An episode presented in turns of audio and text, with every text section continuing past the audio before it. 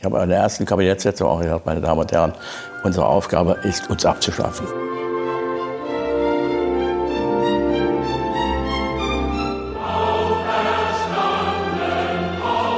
Die Ostdeutsche sind ja in einer Weise durchgeschüttelt worden, wie es eigentlich nur seit dem Zweiten Weltkrieg nicht mehr geschehen ist.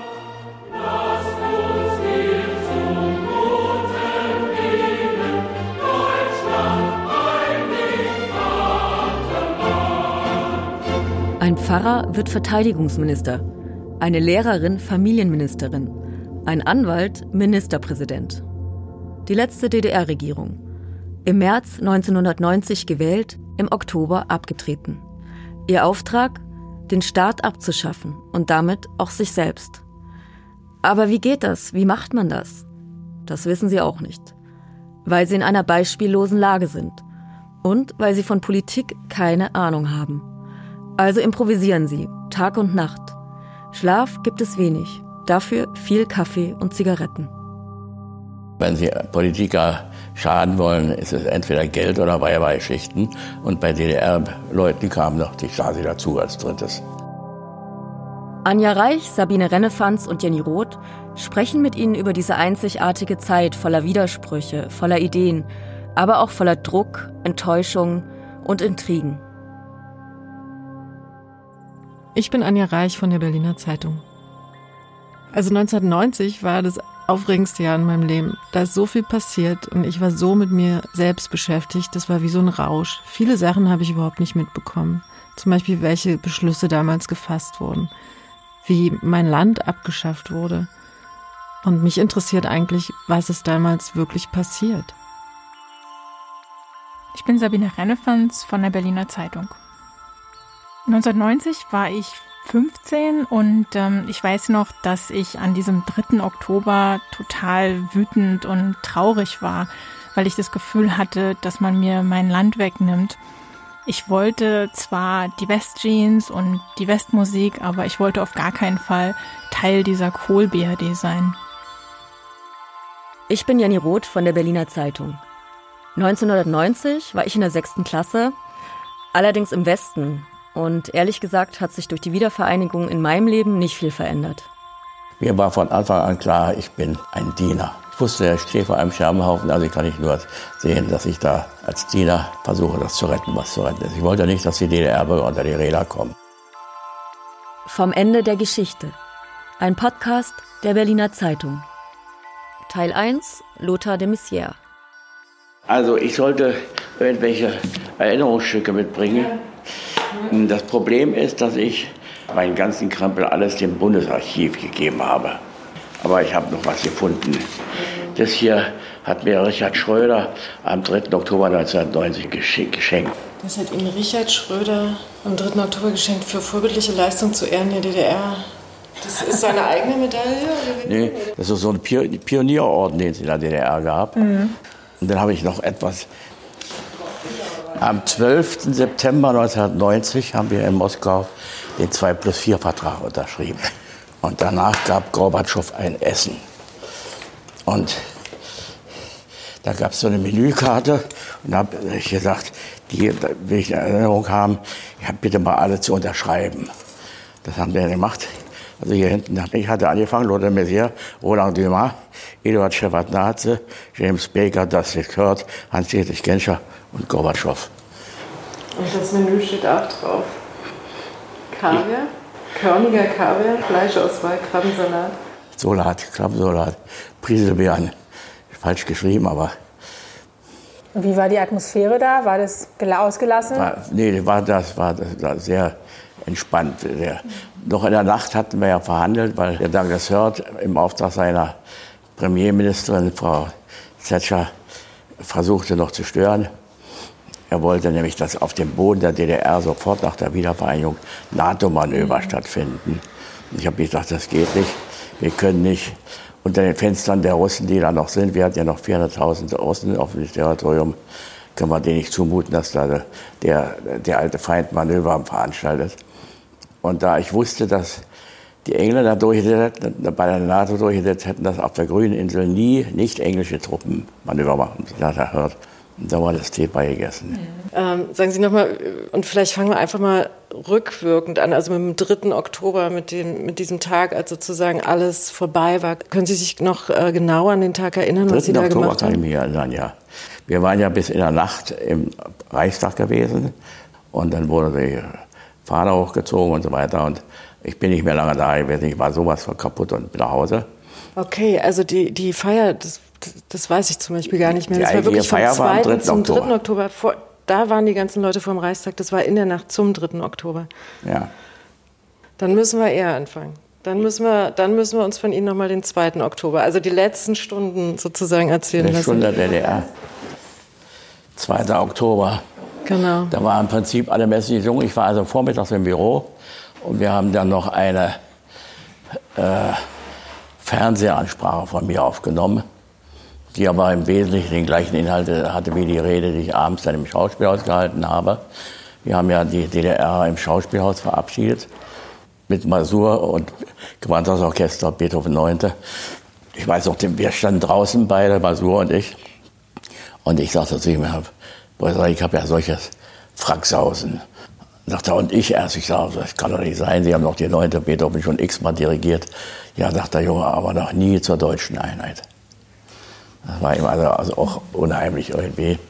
Also ich kann mich sehr genau an diese Zeit auch noch erinnern. Ähm weil ich, also ich war damals Schülerin und für mich war das ganz schlimm, weil ich hatte das Gefühl, das ist das Ende meines Landes und ich wollte nicht in dieses mhm. neue Deutschland. Jetzt nehme ich an, dass Sie eine leicht andere Stimmungslage hatten. Wie war die denn? Können Sie die einfach mal beschreiben? Waren Sie triumph? Haben Sie gesagt? Also zu, zum einen war vorher schon ein Gefühl der Erleichterung. Ich wusste, ich werde die, werd die, diese, dieses Joch los am Abend. Dann sind andere dran. Und ich bin ja zwei Tage später ins Bett gefallen und war eine Woche krank. Ja, was haben Sie gehabt?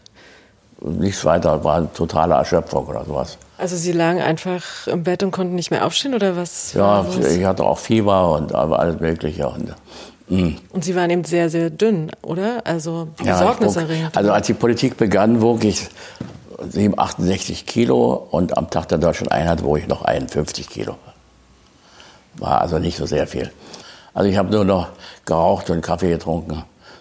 Also wie nach der zweite und dann äh, zum Schauspielhaus hin und dann hatte ich eine, eine Rede vorbereitet, die auch ein bisschen das aufgriff. Das war, wie gesagt, der Abschied wird nicht jedem leicht fallen, äh, aber er ist alternativlos und, und wir müssen auf das gucken, was, was bleibt von der DDR.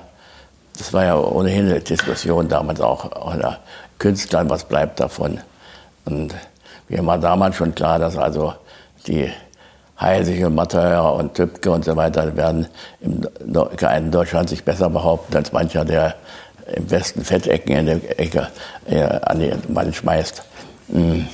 Und dann, wie gesagt, mit dieser neunten, ich weiß, als ich als Kind war, 46 oder, man, oder 45, da hörten wir im Radio Goebbels Schnauze, das war so ein kleiner Volksempfänger, hm, Beethoven 9. Ich habe meine Mutter gefragt, warum, weil er sagte, wenn ein Volk etwas ganz Großes zu feiern hat, dann spielen sie diese Beethoven 9. Das war so Ende des Krieges. Das heißt, Sie haben das ausgesucht, die Musik? Ja. Ich habe auch dem Kohl damals gesagt, Herr Bundeskanzler, es gibt ganz wenige Dinge, von denen ich mehr verstehe als Sie und von Musik verstehe ich mehr als Sie.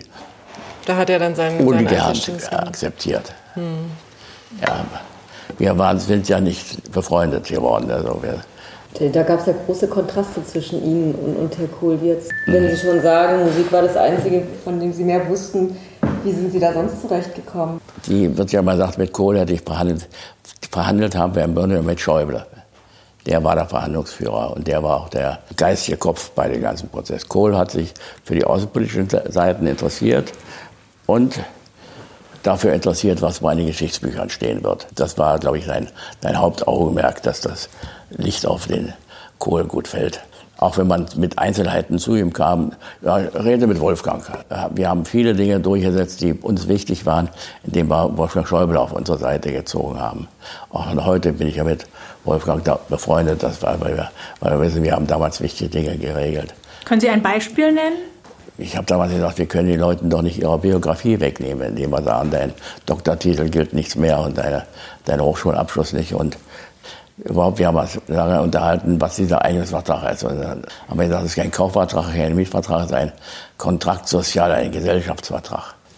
Und wir müssen immer davon ausgehen, mit dem Ergebnis dieses Vertrags müssen wir hinterher zusammenleben. Wir können das nicht gegenseitig vorhalten. Äh, da hat der sich durchgesetzt, hat der sich durchgesetzt. Und ich glaube, dass das auch die richtige Entscheidung war, da zu sagen, wir regeln das in einem Vertrag und nicht in irgendwelchen Übergangsbestimmungen, die dann ein Bundestag macht, in dem die Ostdeutsche nicht vertreten sind. Ich habe ja immer gedacht, dass die Wiederherstellung der Infrastruktur und der äh, Industrie und Wirtschaft schwerer werden würde, aber dass die mentale Einigung leichter gehen würde. Und letztendlich ist es umgekehrt gekommen. Nicht? Die modernere Infrastruktur steht in Ostdeutschland. Äh, die Bürgermeister von Essen und sonst wo sind inzwischen längst der Meinung, sie kämen zu kurz. Aber die wechselseitige Anerkenntnis dessen, was das Leben ausgemacht hat, funktioniert ja heute nur bedingt.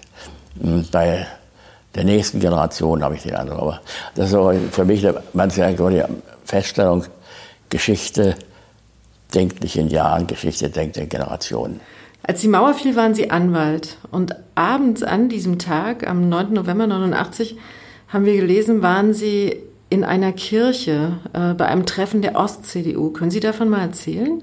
Der im französischen Dom.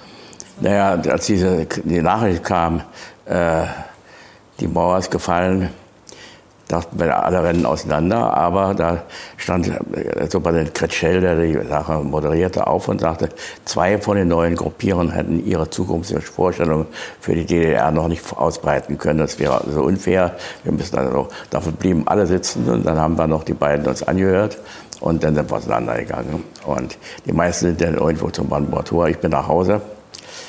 Denn ich wusste, ich sollte am nächsten Tag mich zur Wahl stellen als CDU-Vorsitzender aus am 10. November. Und hatte mir am Nachmittag ein paar Notizen. Klar, die kannst du wegschmeißen. Äh, andere Situation. Und außerdem habe ich die ganze Zeit gedacht, hoffentlich geht das gut, hoffentlich geht das gut. Äh, ich hatte ja als Anwalt relativ häufig mit Grenzsachen zu tun und wusste, dass man da auch nicht zimperlich ist und so. Mm, wenn da nur einer durchgedreht hätte, ich sage auch noch heute immer, der Oberstleutnant Jäger, der an der Bornauer Straße war, der müsste eigentlich ein Bundesverdienstkreuz kriegen. Der hat seine Leute alle entwaffnet, die Waffen abgeben lassen, eingeschlossen. Und er sagt, jetzt machen wir die Tür auf. So. Hm. Also ein Mann, der also ein Leben lang in der Disziplin dieser Grenztruppen gestanden hatte, beweist im richtigen Moment doch auffällige Klugheit, nicht? Erinnert mich so ein bisschen, es gibt halt von Stefan Zweig, ein wunderbares Buch, Sternstunden der Menschheit. Und da steht immer irgendwann die richtige Figur an der richtigen Ecke rum und äh, macht das Richtige. Das finde ich also ein, ein, unglaublich gutes Buch. Aber waren es nicht in dem Fall viele Figuren? Also es gab so viele Grenzübergänge, Natürlich, es hätte so da, viel waren passieren damals können. viele und deswegen, äh, was wir ja alle mal vergessen, die, die die Macht hatten, haben sie ja nicht ausgeübt. Was man auch mal sagen, die hätten ja vielleicht doch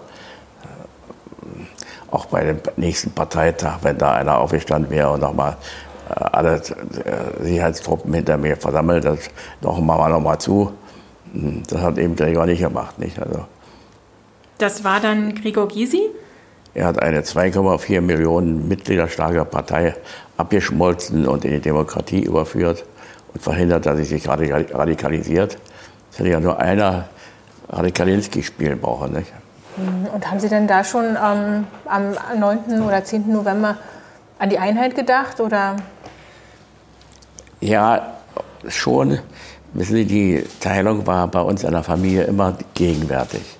Weil ein äh, größerer Teil im Westen wohnte und ein Jahr hier. Ein Jahr hier.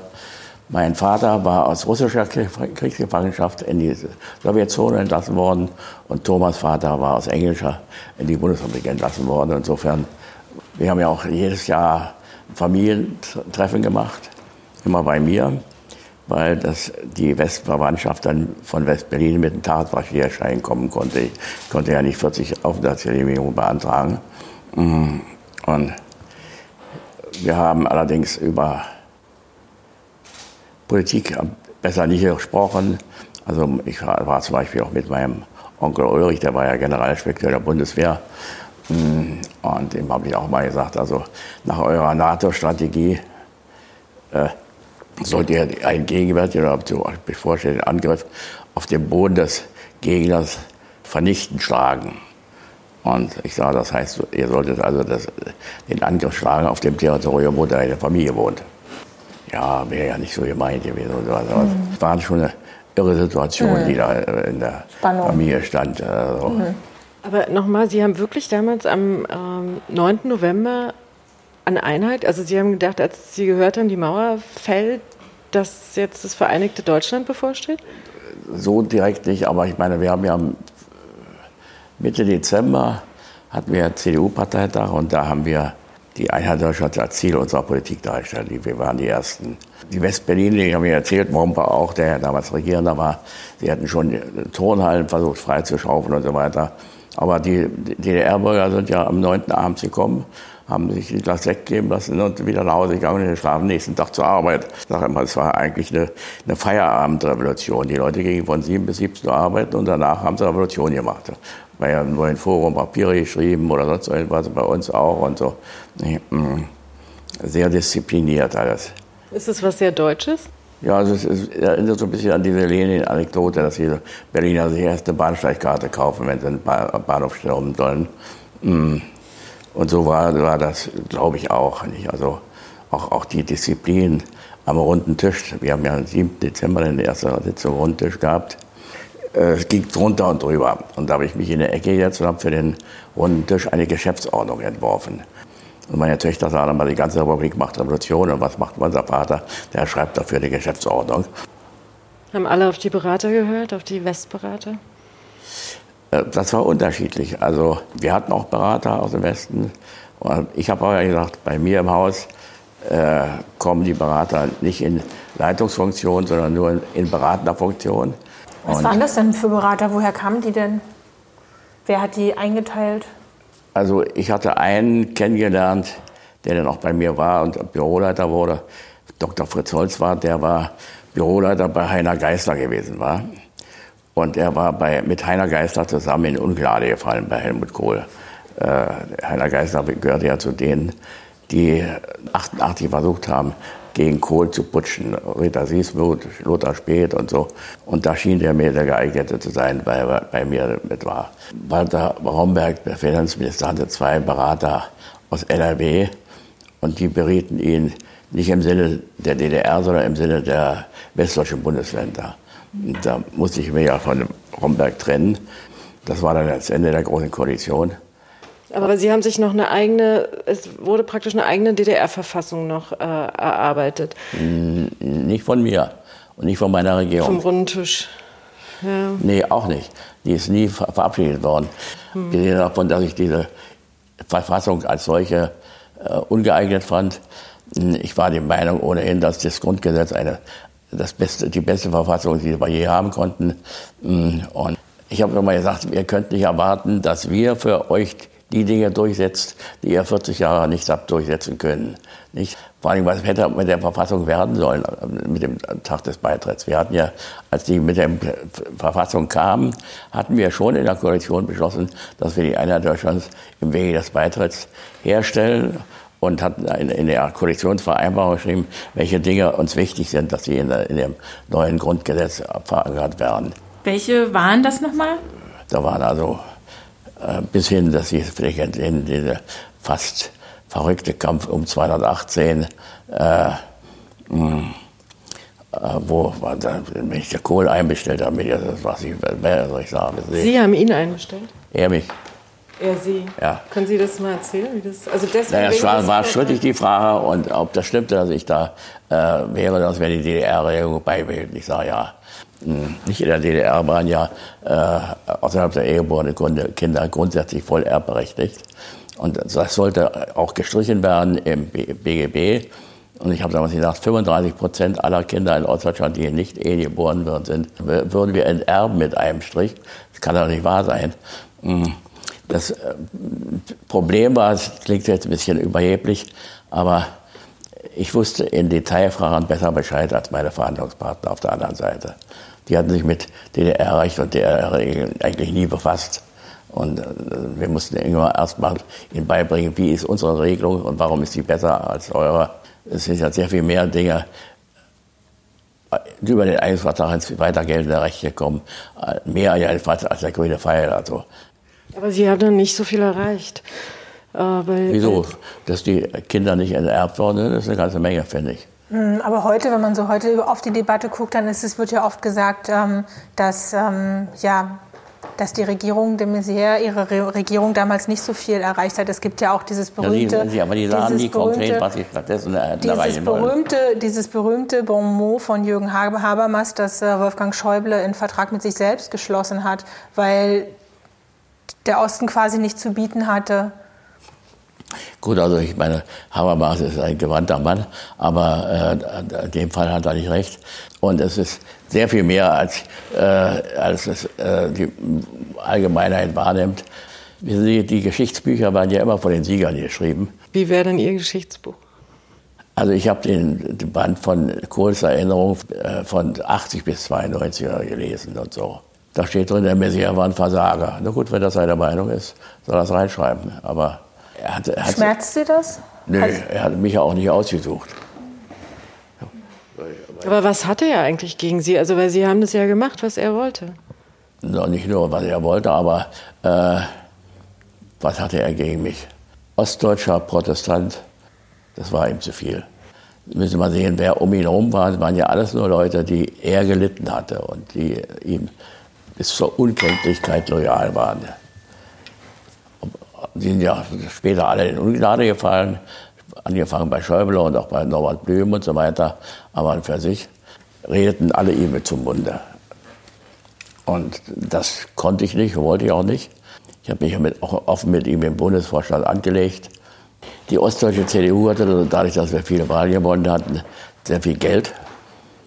Und daraufhin hatte sich wohl die Bundes-CDU, die Bundes-CDU hatte damals 60 Millionen D-Mark Schulden und ich hatte 26 Millionen plus. Und ein paar Tage vor der Einigung habe ich äh, Rückstellung gebildet für die Sozialpläne für die entlassenen Mitarbeiter der ostdeutschen CDU und den Rest habe ich aufgeteilt auf die fünf ostdeutsche Landesverbände und überwiesen. Und am 4. Oktober kam äh, Linden, einer von seinen Geschöpfen, und wollte das überweisen auf ein Konto im Westen, war aber mehr da. Da waren Sie schneller und deswegen war er auch sauer. Auch, also er sollte, er sollte im Quadrat gesprungen sein, als er gehört hatte, dass das Geld weg ist. Mhm. und er hatte wohl nicht angenommen, dass ich so clever bin, dass das denn er hatte mir gesagt, warum soll ich die bundesdeutsche CDU sanieren mit dem Geld, was wir in bitteren Wahlkämpfen verdient haben. Also also es gab eine ganze Menge, wo wir uns. Erzählen Sie doch mal von dem äh, Treffen am Wolfgangsee. Sie, äh, er hat Sie eingeladen damals nee, oder sich bestellt? Ich bin zu ihm hingefahren und habe ihm gesagt, äh, wir werden die Sache nicht stabil halten können bis zum Dezember zu den deutschen Wahlen. Ich würde dafür sein, dass wir die vorziehen. Und zwar würden am 14. Oktober die ostdeutschen Landtage gewählt werden. Und wir könnten ja zugleich die neue Bundesregierung wählen. Wir haben das dann so vereinbart und äh, an dem Freitag vor dem Sonntag habe ich das in der Pressekonferenz verkündet und dann wurde es abgeschmettert. Er hat dann nicht mehr zu der Zusage gestanden und hat mich im Regen stehen lassen. Da war ich natürlich stinksauer.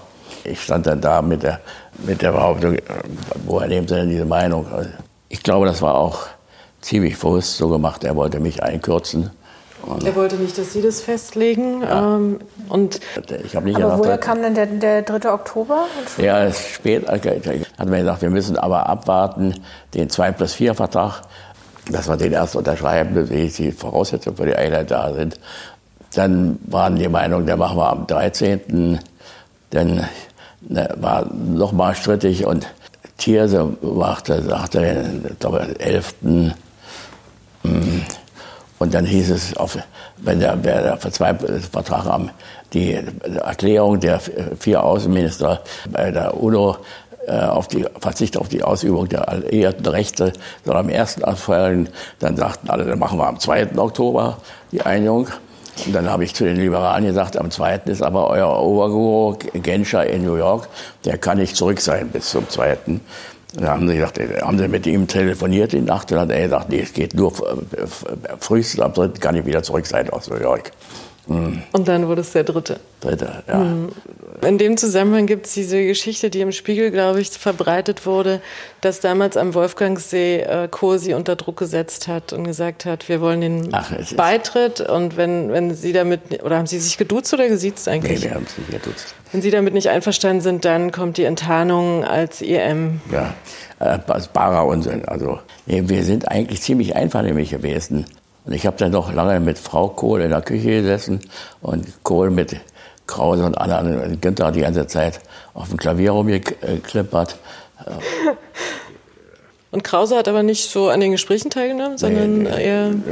Der hat ja dauernd äh, Deutschlandlied auf dem Klavier gespielt. Nein.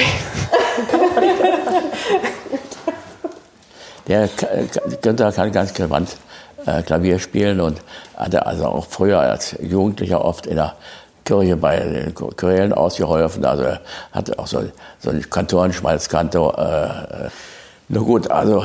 Äh, Aber hatte Cool ihre Akte? Weiß ich nicht, ob er sie kannte. Das ist mir auch völlig wurscht. Wir sehen davon, dass es äh, keine Akte gibt. Die ist irgendwann im November 89 soll die vernichtet worden mhm. sein. Ich okay. weiß es nicht genau. Mhm. Äh, Ach so, Sie haben das auch nicht gesehen. Dieses äh, gibt ja diese Behauptung, dass es diese, diese Akte gibt, äh, EM Czernis, ja. Gibt's nicht. Gibt's nicht. Hm. Und wer soll die vernichtet haben damals? Also, also in der im November 89, äh, als die Staatssicherheit quasi schon am Banken war, da haben wohl viele von der Staatssicherheit Akten vernichtet, von denen sie meinten, dass sie gut ist, dass sie vernichtet werden oder dass sie sich selbst belasten oder sonst irgend sowas. Ich weiß es nicht genau. Das heißt, Sie hatten Schutzengel bei der Stasi? Glaube ich auch nicht. Ich kannte eigentlich niemanden dort groß. Gibt es ein Papier, das habe ich auch bekommen, steht drin, es ist nicht feststellbar, ob sie für die Staatssicherheit gearbeitet haben und auch nicht, wenn überhaupt, in welchem Umfang so. Und damit ist die Sache für mich gegessen. Sie war für mich auch vorher schon gegessen. Ich weiß, was ich gemacht habe und nicht, was ich nie gemacht habe. Mhm. Mhm. Ist das vielleicht auch so was? Ich habe immer gesagt, ist, mir ist wichtiger, was ich morgens im Spiegel sehe, als was ich montags im Spiegel lese.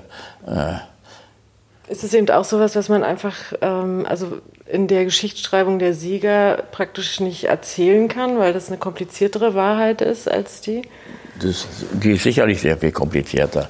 Zumal eben äh, auch ich halt vor dem immer gedacht habe, natürlich hatte ich Kontakte zur Staatssicherheit, ganze Menge, allein meiner allmählichen Tätigkeit, jede Menge. Aber hm, es war ja auch damals nach der Wiedervereinigung eine ziemliche Hysterie, was, die, was das Thema Stasi anbelangte inzwischen. Aber es traf halt eben viele, also fast alle, die dann die neue oder hm, die sich engagierten für eine Erneuerung der DDR oder auch die Einheit, hatten dann irgendwie Stasi-Vorwürfe. Ja. Plötzlich am Hals. Also äh, Wolfgang Schnur ja auch und ähm, Böhme. Später, später, später ja auch Gysi. Ähm, das ist ja schon. Ja. Wirkt schon wie so ein Muster. Immer wenn jemand irgendwie versucht hochzukommen, taucht plötzlich eine unangenehme Stasi-Akte auf. Ja, also bei Schnur war mir das schon vor, der, vor den Wahlen zur Volkskammer klar. Ja. Ich habe damals mit äh, einer Applemann gesprochen und auch dem und habe gesagt, zieht euren Schnur zurück, das fällt euch auf die Füße. Aber der war so fest verankert in dieser demokratischen Aufbruch, dass sie der Meinung waren, auf den können sie nicht verzichten. Und das hat sie ja auch äh, fast alle Stimmen gekostet. Die hatten ja 0,9 Prozent der Stimmen nachher noch. Tatsache ist ja, wenn Sie Politiker schaden wollen, ist es entweder Geld oder Weibergeschichten. Und bei DDR-Leuten kam noch die Stasi dazu als drittes. Hm. Und, und, das, und das, das, das Schlimme war dabei, dass im Grunde genommen fast eine Umkehr der Beweislast stattfand. Nicht die mussten beweisen, dass der hier bei der Stasi war, sondern der musste beweisen, dass er nicht dabei war. Mhm. Wie hat Sie das denn damals getroffen? Also da, Sie, Sie haben ja selber gerade gesagt, Sie waren eigentlich danach erstmal eine Woche krank. Dann also diese Stasi-Geschichte hat, äh, kann keiner behaupten, dass ihn einen sowas kalt lässt. Es äh, geht einem schon an, an die Substanz. Mhm. Äh, aber ich habe damals gesagt, wenn Sie behaupten, ich hätte meine drei Töchter umgebracht, ich werde es nicht mehr dementieren. Also was, was soll das? Sie können ja nicht mehr tun, als dementieren und sagen, so war es nicht, ist es nicht. Und äh, Wie kann denn so, wer kann sowas dann streuen? Das, wenn, wenn Sie sagen, da war keiner weiter dabei, außer Krause oder Kohl, dann ähm, denkt sich, hat sich der Spiegel sowas ausgedacht, hat Kohl sowas gestreut, um sie zu diffamieren? Bei einigen Dingen weiß ich, wie sie zustande gekommen sind. Aber dabei weiß ich das nicht, wie das zustande gekommen ist. Angela Merkel hat ja später dann praktisch Kohl zur Strecke gebracht. Ähm, hat sie das von Ihnen damals, die Widerspenstig, Borstigkeit irgendwie gelernt? Ach, Angela Merkel braucht keine Lehrmeister. Das kann die von sich aus. Hm.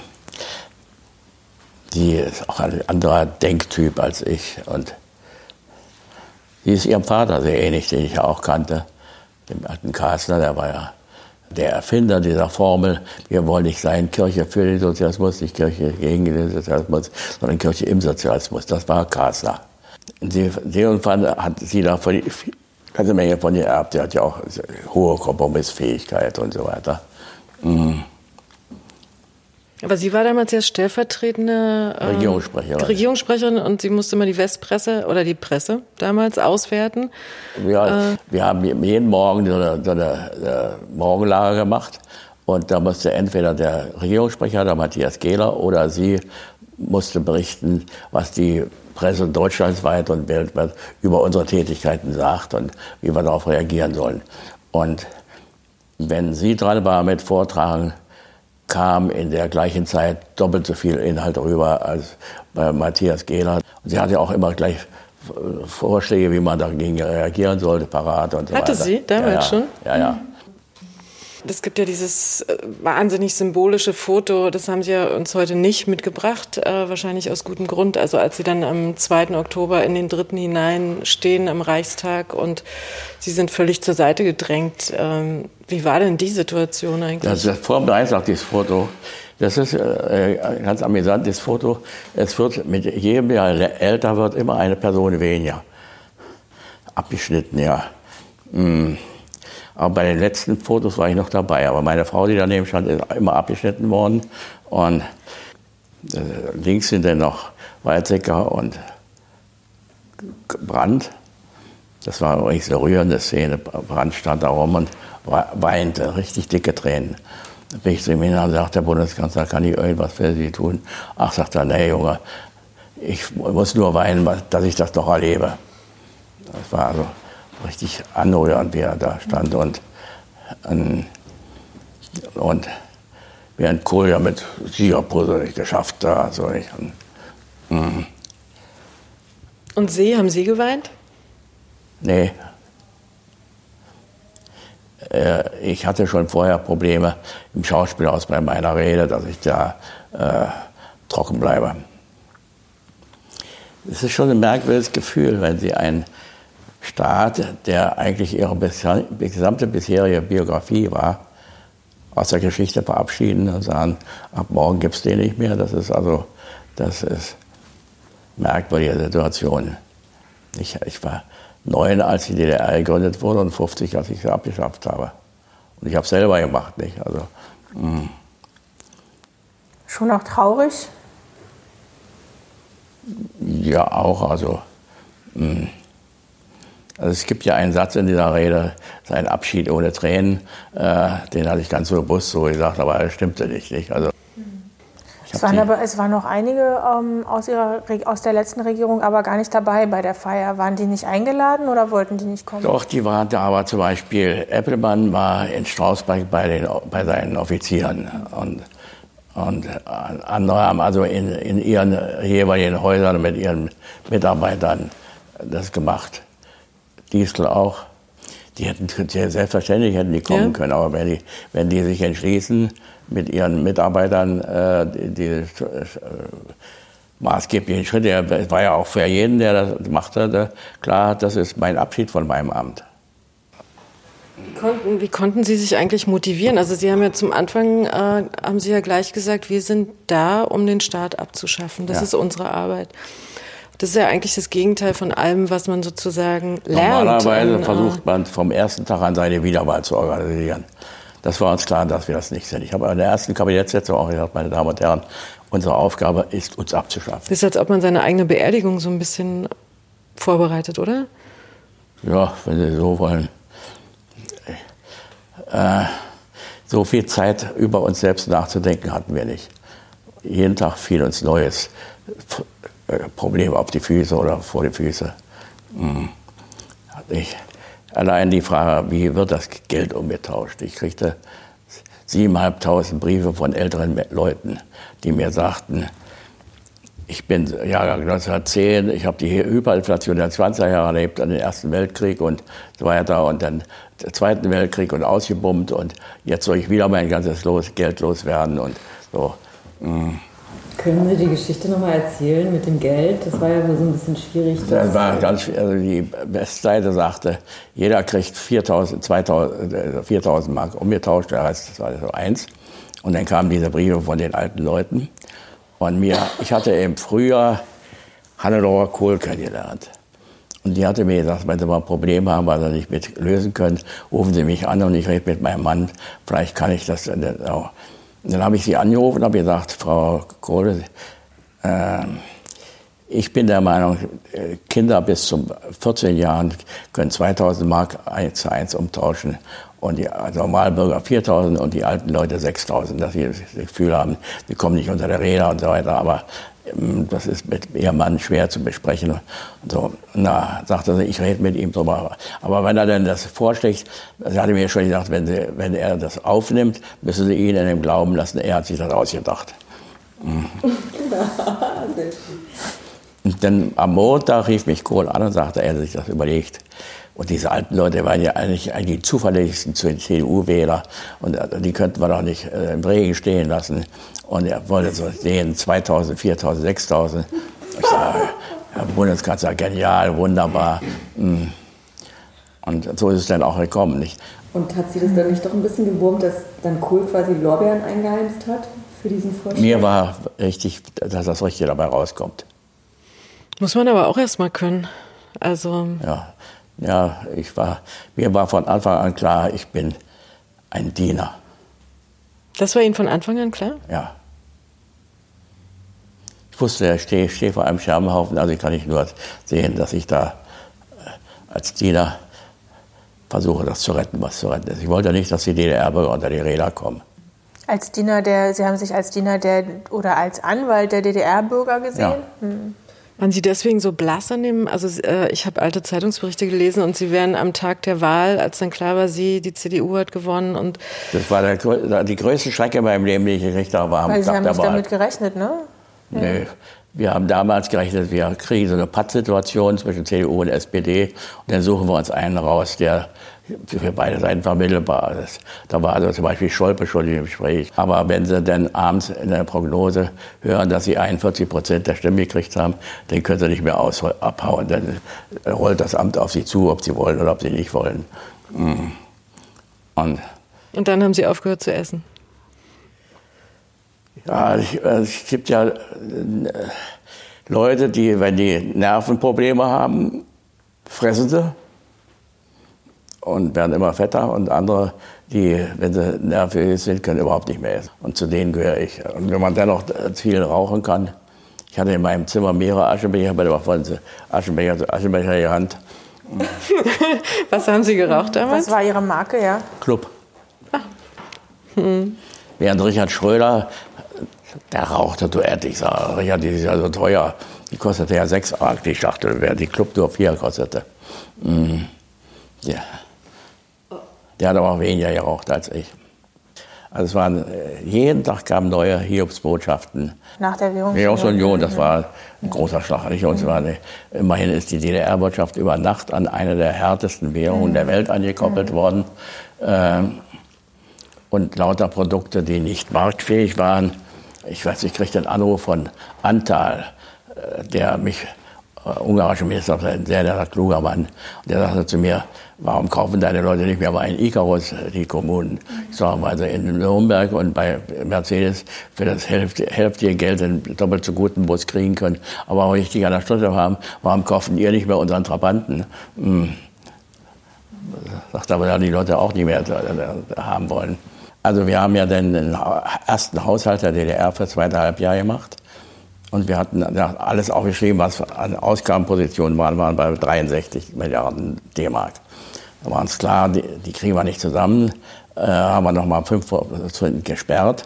Dann hatten wir, den Rest waren 22 Milliarden eigenes Aufkommen. Mehr Steuereinnahmen hatten wir nicht mehr.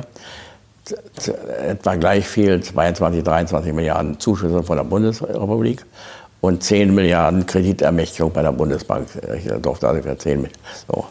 Mm, und selbst das hat nicht gereicht nachher. Nicht alle, denn äh, alle Betriebe wollten plötzlich die Ausbildung einstellen, sagten wir müssen jetzt um Produktion kümmern, wir äh, müssen hier, äh, Ausbildung gehört nicht zu unserem Kerngeschäft. Also musste ich an die Betriebe Geld zahlen, damit die wenigstens die Ausbildungsplätze zu Ende ausführen. Das, weil können die Leute, die den Lehrberuf ergriffen haben, im Regen stehen lassen. Und und sagen Sie so jetzt rückblickend, hätte es irgendeinen Moment zwischen im November 89 ähm, bis zum 3. Oktober 90 gegeben, wo man sozusagen hätte noch, also zum Beispiel Industriestandorte retten können? Also zum Beispiel eine Tonne Walzstahl kostete bei Arbeit Saar damals 8.500 D-Mark. Und wir produzierten in Altenhüttenschütt die gleiche Menge für 12 Millionen, 12.000 D-Mark. Äh, so, das heißt also, wir waren fast unverkäuflich. Nicht? Und der, der, Westen hat uns ja auch Dinge nur abgekauft aus Gnade. Warum der Westen uns Kali abgekauft hat, weil sie selber ja noch Kali Vorkommen hatten und so weiter. Und es war ja auch so, als die, die Mauer gefallen war, kommt die D-Mark, bleiben wir, kommt sie nicht, gehen wir zu ihr. Und sie gingen ja 2.000 bis 3.000 Leute pro Tag, noch nach dem Fall der Mauer. Mhm. Und, und es ging ja nicht die Alten und die Rentenbezieher, sondern es ging die Jungen, die gut ausgebildeten, die dynamischen, die wir brauchen für den Wiederaufbau. Wer jetzt zurückgekommen ist, waren ja auch nicht immer die besten Leute, die sie uns geschickt haben. Also viele sind auf Posten gekommen, auf die sie nie gekommen wären. Ich weiß, dass zum Beispiel in Chemnitz, Karl-Marx-Stadt, wurde einer zum Oberbürgermeister gewählt, der schnauzte mit der Kohle an. Den haben wir bei uns durchgereicht. Warum habt ihr den bei euch gewählt? Ich sage, ihr habt uns ja nicht erwartet vor denen. Hm. Äh, äh, wenn dann so eine äh, Befragung irgendwie ergibt der Ostdeutschen, dass sich 50 Prozent immer noch als Bürger zweiter Klasse fühlen, das war, glaube ich, 2019. Verstehen Sie das dann jetzt 30 Jahre mhm. oder damals 29 Jahre? Dann? Ich weiß nicht, Sie begründen es ja nicht. Mhm. Naja, das ist aber in dieser einen Studie, wo es, äh, die du gerade zitierst, da wird es, glaube ich, schon begründet, also mit niedrigeren Einkommen, glaube ich, 85 Prozent nur, mit niedrigeren Renten, mit der Elitenproblematik. Also, also das äh, äh, stimmt, finde ich, diese Elitenproblematik, dass also im Grunde genommen äh, die guten Stellen alle westdeutsch besetzt werden. Äh, nicht, wir haben 81 Hochschulen in Ostdeutschland. Davon ist eine einzige von einem ostdeutschen Rektor besetzt oder sonst sowas. Und mh, hm, das ist, äh, die Einkommen, das sehe ich noch ein bisschen anders. Äh, nach wie vor ist eben äh, weiß ich was, der Quadratmeter Miete in München ist eben zehnmal so teuer wie in Neubrandenburg oder sonst was. Ja, aber es leben auch nicht alle, Bund, alle, alle Westdeutschen in München. Also in Hof äh, ist es bestimmt auch billiger. Also dieses Hof Argument finde ich auch mal ein bisschen schwach, ehrlich gesagt. Ja, na gut, aber äh, wenn Sie Lebensverhältnisse vergleichen, ist es nach wie vor so, dass also ein Großteil der normalen Kosten im Osten günstiger zu haben sind. Also zum Beispiel, Sie können in Görlitz jetzt wunderbar restaurierte Wohnungen mieten. Es gibt halt nur keine jungen Leute und in Görlitz ist, ja auch, Arbeit, ein, Görlitz ist ja auch ein super Beispiel davon, dass, glaube ich, ganz Görlitz oder ein großer Teil von Görlitz die Immobilien in äh, westdeutschen Händen ja. sind. Ne? Also klar, die sind schön billig. Ähm, und äh, wer, jetzt kein, wer jetzt aber kein Vermögen hat, sind natürlich die Ostdeutschen, die da, die da leer ausgehen. Also ja, äh, was hätten sie machen sollen? Verschenken die Immobilien? Mhm. Sagen Sie, wenn Sie eine Sache anders machen könnten, also wenn Sie sozusagen 30 Jahre zurückgehen könnten und Sie könnten eine Sache anders machen, was wäre das? Ich hätte am ersten Tag zurücktreten können. Am Tag der Wahl? Hm? Ich habe gesagt, wegrennen gibt es nicht hat sich ja keiner gerissen. Ich habe ja auch bei meiner Partei an einem Tag dabei gesagt, so vortreten, wer will Ministerpräsident werden. War keiner, war keiner da. Bereuen Sie das? Nein, ich, also ich, also ich könnte mir ja nicht mehr ins Gesicht gucken, wenn ich zurückgetreten wäre. Mhm. Klingt ein bisschen, äh, ein bisschen überheblich, aber ein Messier tritt nicht zurück. Mhm. Ja, hat es überhaupt noch Sinn, äh, all diese Diskussionen jetzt zu führen, das, was wir machen, diese Gespräche? Ist es Ob es Sinn macht, das weiß ich nicht. Ich meine, äh, das ist die Frage, wann die richtige Betrachtung für Geschichte ist. Die einen sagen, nach 30 Jahren, dann ist die Quellenlage klar, äh, die äh, handelnden Personen sind abgetreten, auf die müssen wir keine Rücksicht mehr nehmen, sind deckt der Rasen. Äh, nicht, wenn ich diese Bilder vom Reichstag sehe, äh, der sprachen, da bin ich der Einzige, der davon noch lebt. Alle anderen sind inzwischen weg. Brand ist weg, Kohle ist weg, Genscher ist weg. Mhm. Es gibt so ein Interview, das Sie, glaube ich, 1990 gegeben haben, dem Günter Gauss, und da sind Sie so ganz vorsichtig bei einer Beurteilung, ob die Einheit lügt. So ganz vorsichtig, ich weiß nicht, ob Sie sich daran erinnern. Äh, wenn Sie, sich, wenn Sie zurückschauen, würden Sie sagen, äh, die Einheit ist geglückt? Ich glaube, dass man das mit geglückt oder nicht geglückt mit zwei so Ja, Nein nicht fassen kann. Vieles ist geglückt. Sage auch manchmal, äh, auch bei denen, die jetzt so unzufrieden sind, stellt euch mal vor, die DDR hatte 30 Jahre so weiter existiert und wie unsere historischen Städte und Gebäude aussehen und wie, wie die mitteldeutschen Städte aussehen und die Fachwerkhäuser alle werden hinüber und weiß ich was die alles. Das haben die Leute vergessen, ne? wie das Leben war, auch wie groß die Armut war. Ne? Das haben ja. die Leute vergessen. Haben sie? Äh, ja. Also ich finde, dass sie in wesentlichen Teilen geglückt ist. Also mhm. wenn, äh, ich war vor einer Weile in Essen. Essen sieht so aus, wie Halle vor der Wende aussah. Furchtbar. Und weil eben viele Jahre jetzt das Geld Einbahnstraße in den Osten gegangen ist. Was, was für mich unerklärlich ist, ist diese, dieses gegenseitige Misstrauen der Menschen Ost und West nach wie vor. Warum, warum fühlt, fühlen sich die Leute auf, als zweitklassig oder? Denn die, die, das Einkommen allein kann es nicht sein. Also in der Regel äh, leidet keiner Not. Und diese Meinung, der Staat muss mich versorgen ich musste eigentlich nicht selber vertun. Was willst du werden, Harzer? Also, das ist fast so DDR-Erbe, oder? Das, ja, ein bisschen schon. Der Staat war ja der große Versorger. Ja. Aber das hat ja auch genau das hat ja Kohl hat das ja auch versprochen, dass er das sein wird. Also Natürlich. Also gebt, äh, ich gebe euch äh, um mein Geld und dann wird alles gut. Und ja, ja, man, natürlich man war das. Äh, also Michael Gorbatschow hat mir zu gesagt, ihr seid viel zu sozial in Deutschland. Mhm. Die Leute haben verlernt, für sich selbst zu sorgen. Mhm. Wenn Sie jetzt nochmal an diese Zeit zurückdenken, an diese Zeit im Jahr 1990, was war denn da der emotionalste Moment für Sie? Für mich war es die Unterschrift unter 2 plus 4. Das Gefühl, ich sitze hier in Moskau und unterschreibe den Friedensvertrag, mit dem sich einige in Deutschland wir machen die Geschichte zu, die mit dem Reichstagsbrand begonnen hat. Und das ist schon, äh, vor allem, ich weiß, kann ich erzählen, äh, ich hatte eine sehr fromme Großmutter. Und die erwartete von uns Kindern, dass wir jeden Sonntag einen Gesangbuchvers auswendig gelernt hatten, weil sie sagte, ach, da habt ihr einen Schatz fürs Leben und so weiter. Und ich hatte gelernt, ach, bleib mit deiner Gnade bei uns, Herr Jesu Christus, dass, dass uns das Wort nicht schade, das böse Feindes ist. Oder bin ich hin und sage, Großmutter, was ist Gnade? Hat so rumgedruckt, hat gesagt, Jo, da musst du mal erwachsen werden, was erfahren, was Gnade ist. Und als ich in Moskau vor dem 2 plus 4 Vertrag saß und so habe ich die Hände gefaltet am Tisch habe gesagt, Großmutter, jetzt weiß ich, was Gnade ist. Und das war wahrscheinlich auch so ein historischer Moment, der Ihnen mal bewusst war. Also oft vergehen In dem Moment wusste ich, es waren ja auch wirklich alle Punkte, die, das geeinte Deutschland wurde beschrieben. Das, das geeinte Deutschland besteht aus der Bundesrepublik, der DDR und Berlin. Äh, Deutschland wird nicht mehr als 370.000 Soldaten haben. Deutschland wird keine A, B, C und D, äh, A, B und C Waffen herstellen, verbreiten und besitzen.